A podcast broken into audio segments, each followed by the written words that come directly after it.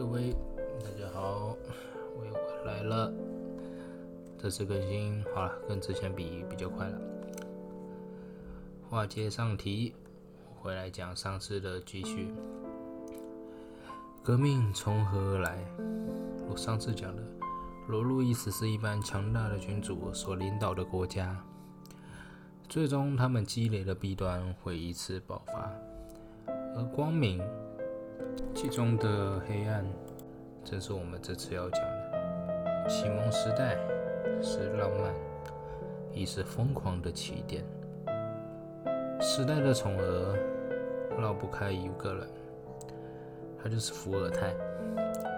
他是一个与法国王室之间关系完美诠释了又爱又恨这四个字。不及而立之年，他早已名震巴黎。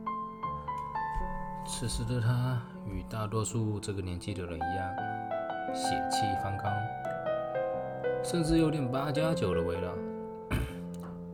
有次有位仁兄看到他实在是太糗了，索性扁了他一顿。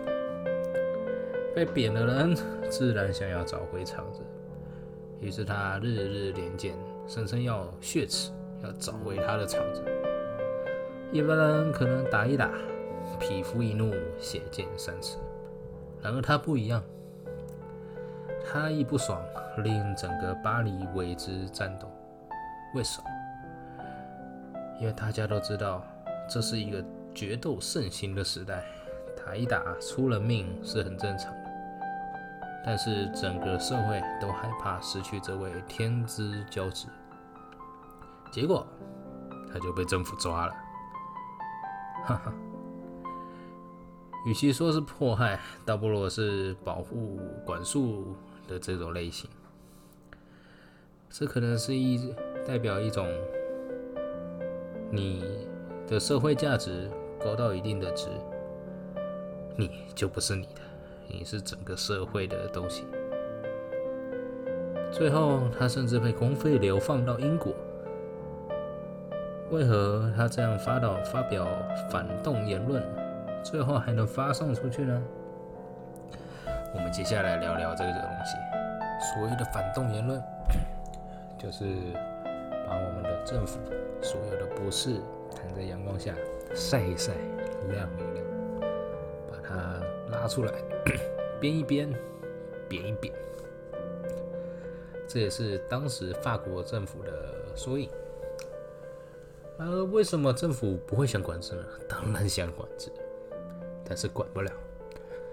这个时候的欧国、欧洲之、欧洲各国之间国境管制远不离、远不如及现在的管制那么严格。你法国政府对法国之间的言论出版所管制，我可以在伦敦印，我可以在莫斯科印，在维也纳印，印完之后我还是可以输入你法国。法国政府对这个出版防不胜防，最后他们碍于面子，还是就直接放推了。这也是这种环境，这种环境之下，造就了这个文风自由的法国。一个多国争霸，一家彻底争霸的大环境，科学、文化、艺术才能如此兴盛。一如春秋战国时代这个大政治之下，华夏文明来到了一个璀璨发光的时代。但两边的不同是，华夏文明走向走向了独裁，而欧洲文明。走向了三权分立、民主自由的启蒙时代。再说就偏题了，之后我们开一题再来讨论这个东西。这些新的学说可谓前无古人，仿佛是两千多年前柏拉图形容的乌托邦，有了一个具体的方法，可以实现它，只要照着它做。就可以了吗？来到一七七八年，一代天骄伏尔泰在法国巴黎著名的咖啡厅的楼上，默默的离世了。伏尔泰是幸福的，他随着盛世而来，又带着盛世的余晖离开。终其的一生，生活在和平之中，没经历过动荡。之后，仅仅经过十五年，沉寂的法兰西迎向了一七九三年。我们要讲到一七九三年这个法国大革命开始的这个年代，不得不提到一个人。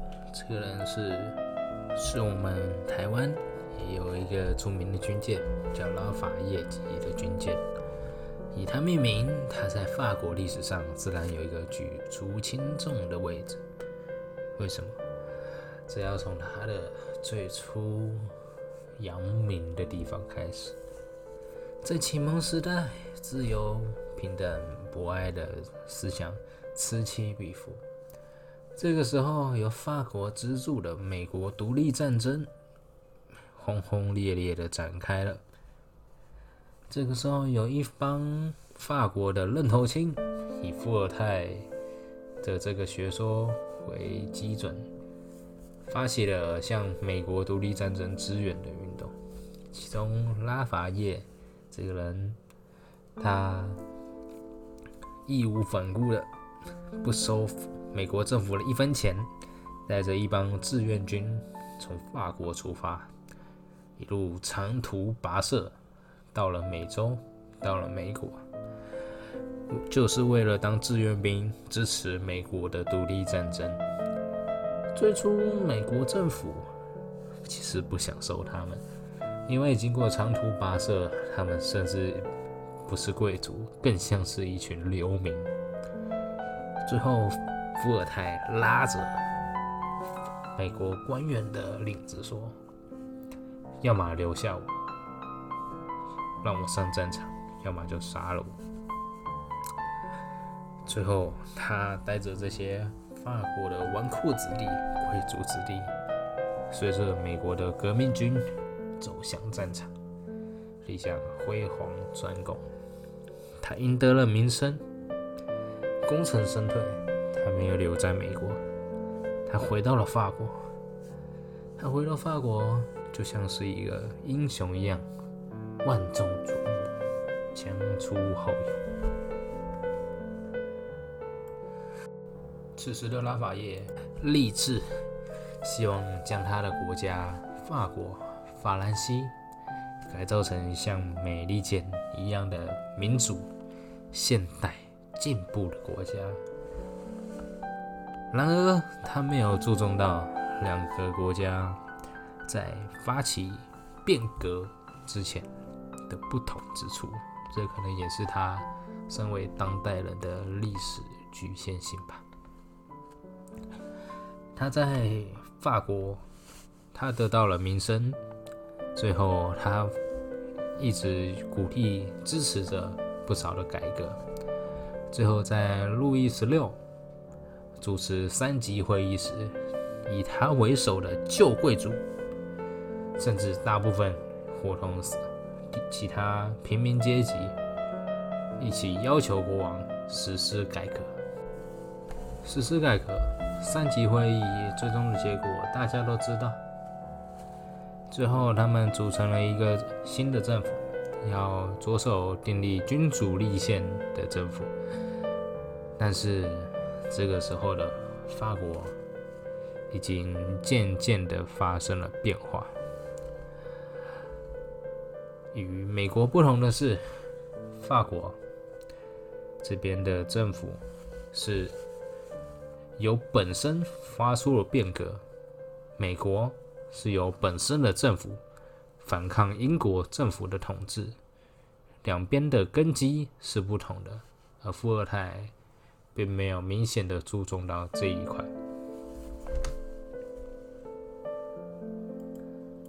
发起变革的他，并没有注意到整个国家正在慢慢的变化，渐渐的疯狂。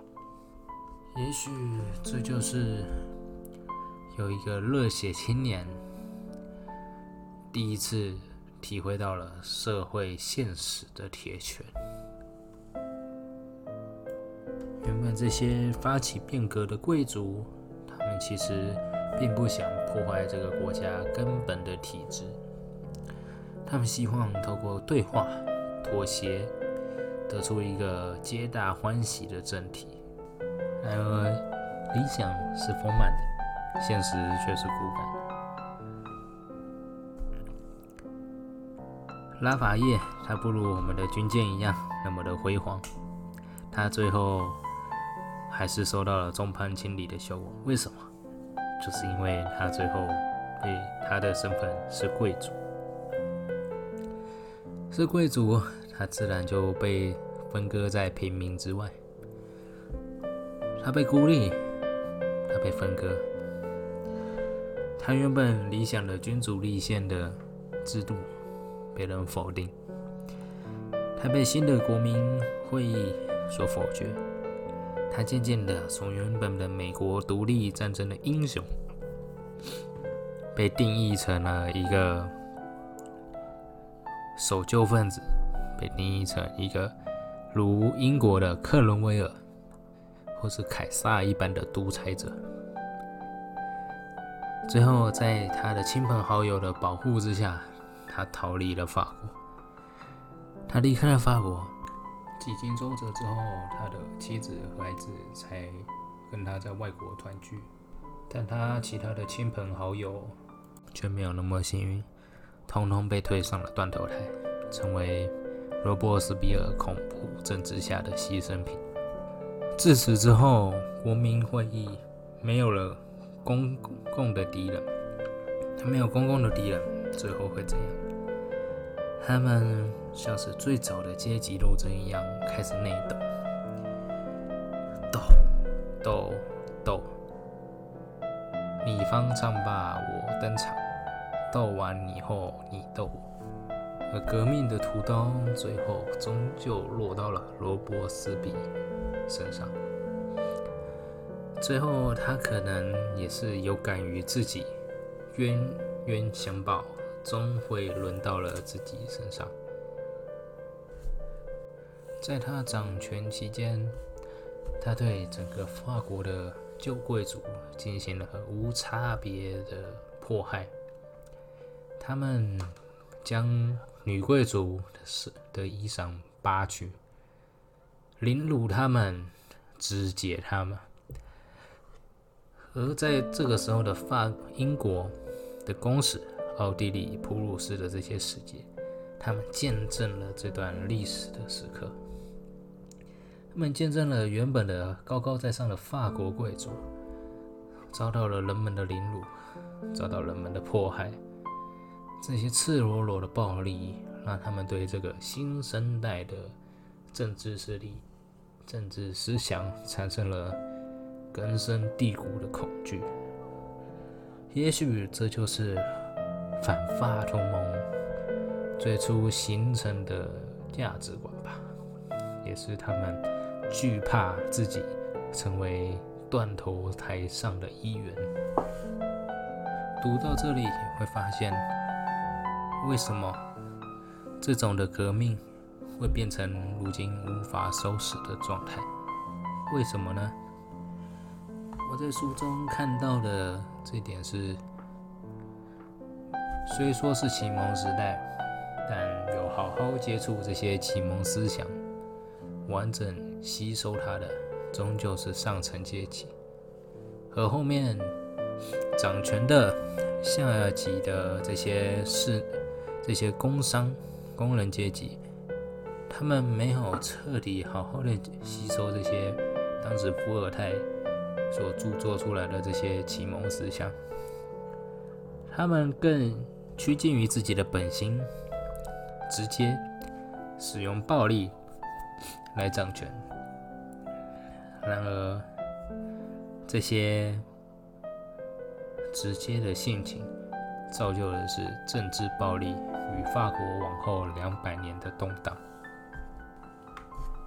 而这这段时间的动荡，可能也是法国广大百姓为何最后在跟随拿破仑走向帝制的原因之一，因为他们厌倦了所谓的这个自由思想而带来的动荡。与其动荡，他们不如涌入拥护一位英明的君主。比如说拿破仑这个人，书中有一句最后的名言是：不是拿破仑造就了这个时代，而是这个时代造就了拿破仑。谢谢绿巴蒂，这是我算把这本书大概讲过一遍的阅读心得吧，算阅读心得。当然，我这些讲的也是很含糊的，还是推荐大家最后去看一个带一本书到巴黎这本书。这本书真的规格，它的页数不多，但是他有很仔细的把他自己对法国整个十九世纪的历史，好好的讲过一遍，推荐大家去看这本书。好了，拜拜。哦，我是小友，我们下次再见。拜拜。